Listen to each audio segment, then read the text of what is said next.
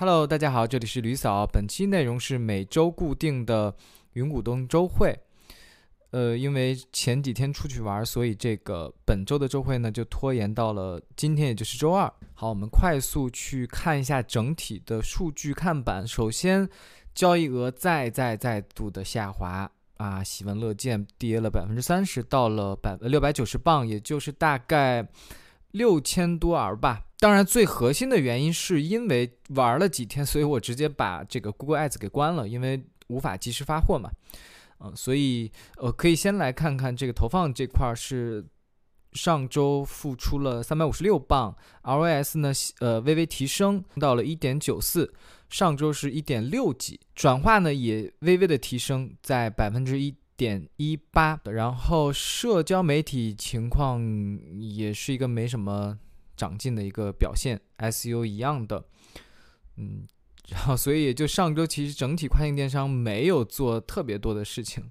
依然是没有做特别多的事情。我已经连续两三周就是感觉自己没有那么的努力吧，但是我觉得这种情况就很真实、很常见嘛。就我相信所有人都会，不管你是处于工作还是自己创业，或者是自己做副业，你一定会有那么一段时间，你会极度的。嗯，叫做疲惫或者懈怠等等这些稍微负面一点的这种情况的出现，对我觉得不可能每个人都像一年四季三百六十五天像打了鸡血一样，然后持续不断的哐哐哐往上进步去走。所以，嗯，不管是进步还是退步，我依然坚持去和大家真实的记录和分享。嗯，自媒体情况，我觉得还是表现的挺好的。其实。其实我之所以上周没有做那么多事情，也是花了挺多精力在自媒体上的。就比如说我上周四就要出去玩，所以我大概周二、周三的时候，我就开始要提前铺内容，然后就开始定时把相关的内容去定时的发出去。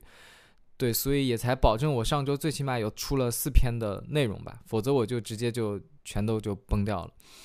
对，嗯，那么在自媒体上，上周我们的一群微信一群已经达到了五百人。然后整个群内的活跃度呀、健康度呀，我认为都是特别特别好，嗯，所以也很感恩群友和各位粉丝的支持。然后二群也会成立，就但两个群的这个定位什么都不变，嗯，其他的像公众号呀、小破站呀、红薯呀、极客小宇宙等等，都是正常的增长之中。然后想和大家分享一些上周的一些心得或者体会吧。从上周开始，我就发现售后也好，或者供货上就开始有一些压力或者一些细碎的事情了。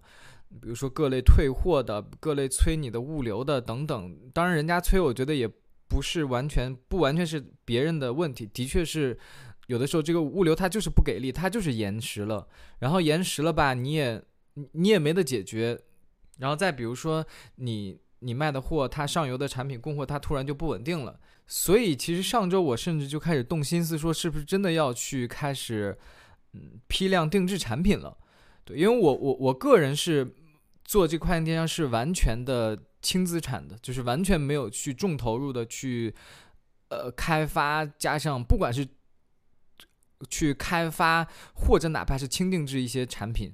我。甚至连囤货都不囤，我的所有的主卖型的产品，我甚至家里面就常备两到三件这个货就好，然后卖一件哦，OK，我再去去采购两到三个这样的产品，哎，但是其实还是嗯没有敢那么盲目的去做，因为说实话，比如说我定制这一百件产品，我的产品客单的，我的产品的成本大概在，比如说问了一下八九十块钱这样，所以还是会面临小一万块钱的这个资金成本。然后我自己也因为是比较新人，我就不太敢去承担这样的风险。所以这个风险就是你滞销了呀。当然，我我我个人倒是觉得它完全，它倒不可能说是完全一个也卖不出去。它其实你慢慢卖，就肯定还是能卖出去的。就但是总归你就是不敢去直接投入一个这种，嗯。但是对于一个完全没有做过生意、没有创业过、没有做过副业的一个人。就你很很害怕去直接投入一个上万的这样的一个资金的成本，我觉得这也是很多新人，包括在群里面经常看到大量的新人都会有这样的疑虑，他们都别说这个一万块钱的这个货物成本了，他们连基础的嗯，这个相关的服务的成本。呃，比如说你的 Shopify 建站的成本啦，等等等等，这些成本都有点心疼去不敢去花的。但我就是充分的理解，因为我个人也是这样的一个心态，大家也都能看到。然后我的粉丝其实也都是和我心态差不多的，这样蛮精准的受众的。我觉得这样其实也是有好处的，就是我们不会去，嗯，做更多冒险的事情，从而损失更多。他面临的这个不好的点就是说，我们很有可能就丢失掉很多机会窗口。所以这就是我近。两三个礼拜吧，就一直很纠结的地方，就是我自己的成绩也不是好到说，哇，我赚了好多钱，我能赶紧去把钱投入进去，去去怎么怎么样，也只是简简单单的维持在感觉保本的之上一点点，就是能勉强够个自己的零花钱、买菜钱这种。但是还是给自己立了个 flag 吧，就是最晚最晚明年就一定要开始去走定制产品了。这个行业你必须得面对的一个门槛，就是你必须有自己的产品力。你的这个产品力一定是通过你自己，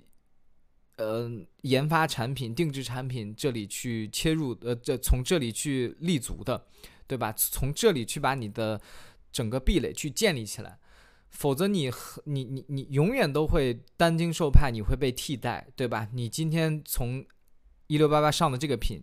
然后你卖了两三天还感觉还不错。突然那边就史莱姆就会给你三分之一的价格把你的品也上掉，就是你永远都会面临这样的问题。当然，我觉得你就算开发定制产品，你依然会面临被抄也好，会被巴拉巴拉巴拉也好，但总归是一个提升自己的壁垒和门槛的一个机会。其实我也是今年才刚刚开始涉足跨境电商的一个个卖玩家，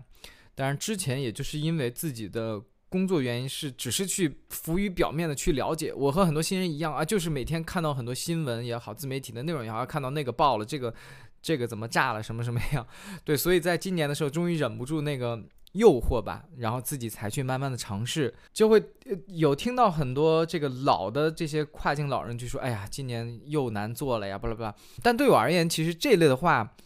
我我就听了挺多了。其实无论是哪个行哪个业。或者你哪怕区分，就是不说行业，你都会平时都会听到很多宏观类的这一类的描述，什么今年好难啊，今年经济更难了呀，今年就业更难了呀，巴拉巴拉，类似这种，永远都在说今年还比去年还难。我觉得首先排除到一些宏观层面的一些影响，嗯，其实我的确能深刻的感受到一些，或者叫做从个人层面，哪怕就是我才做了这半年的时间，已经能感受到一些。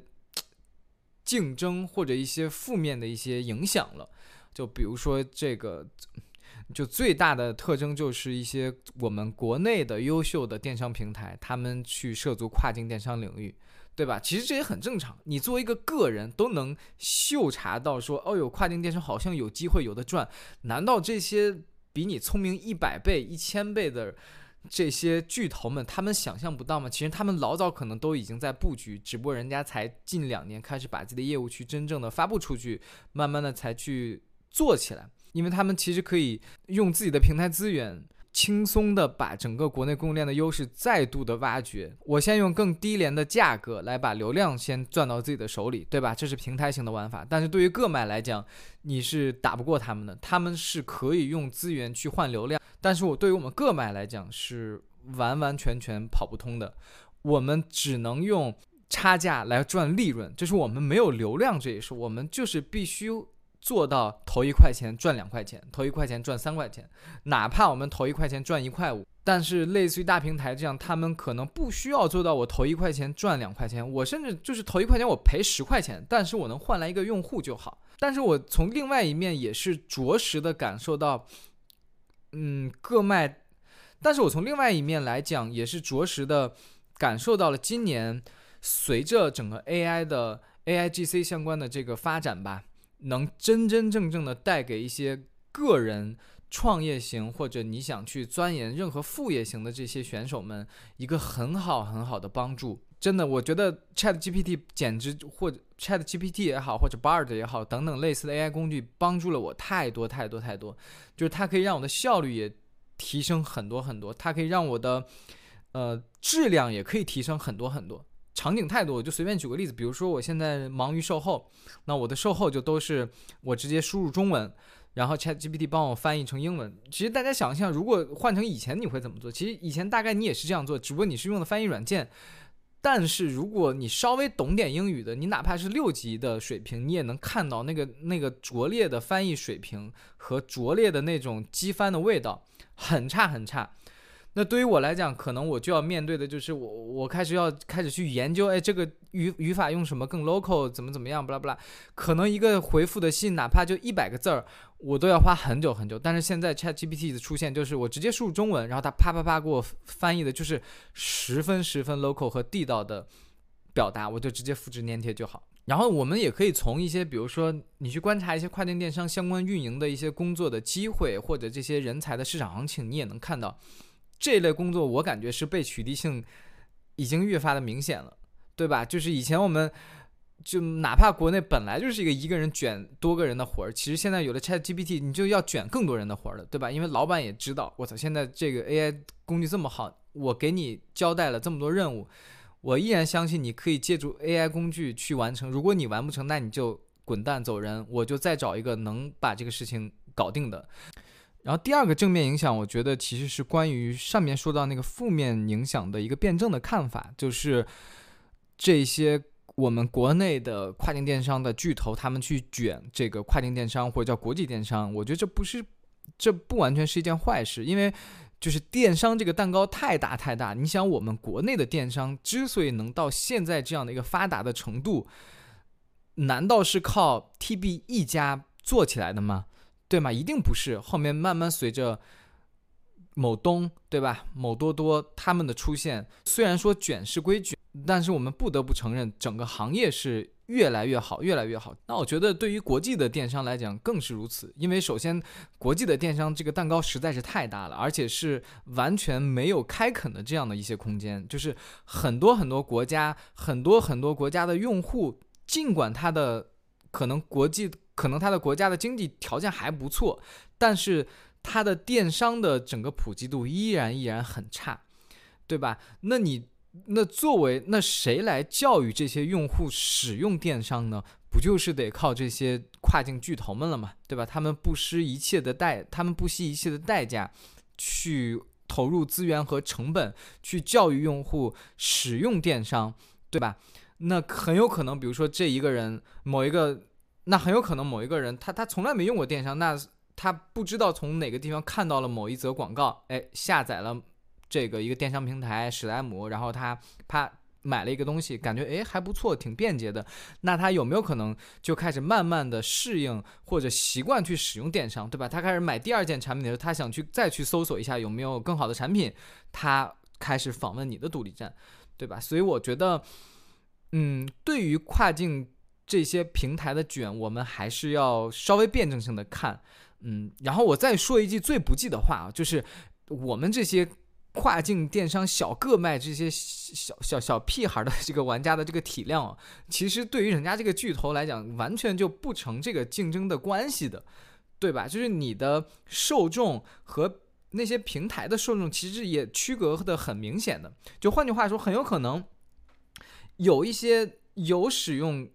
有一些电商使用习惯的人来讲，他不用史莱姆，他就一辈子不会用史莱姆。他有他如果不用 Amazon 的话，他也一辈子不会用 Amazon。他可能就是一直都会使用独立站啊等等其他所习惯的一个购物方式，对吧？所以就是大家也不用那么焦虑的去想，哎呦，这些平台越来越大了，我怎么办呀？我被挤压了。你你你你在人家面前就是你被挤压的那个资格都没有。对吧？就是这个，也是我想和大家互勉的一个观点。所以总结而言，就是但凡你还是对跨境电商有一些兴趣的，嗯，我还是希望你尽可能的快速的先进来学习，先尽可能快速把这个东西跑通，然后你再去做判断，说，哎呦，这个东西适不适合我，或怎么怎么样。尤其是现在已经有这么多优秀的工具，可以大大的提升你的效率。你的产出比的情况下，你一定一定要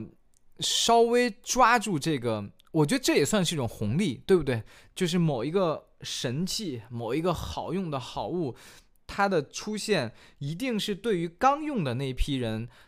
是它的这个收益效果是最明显的。那么本期内容就到此结束，那希望大家关注吕嫂，专注北哥，拜拜。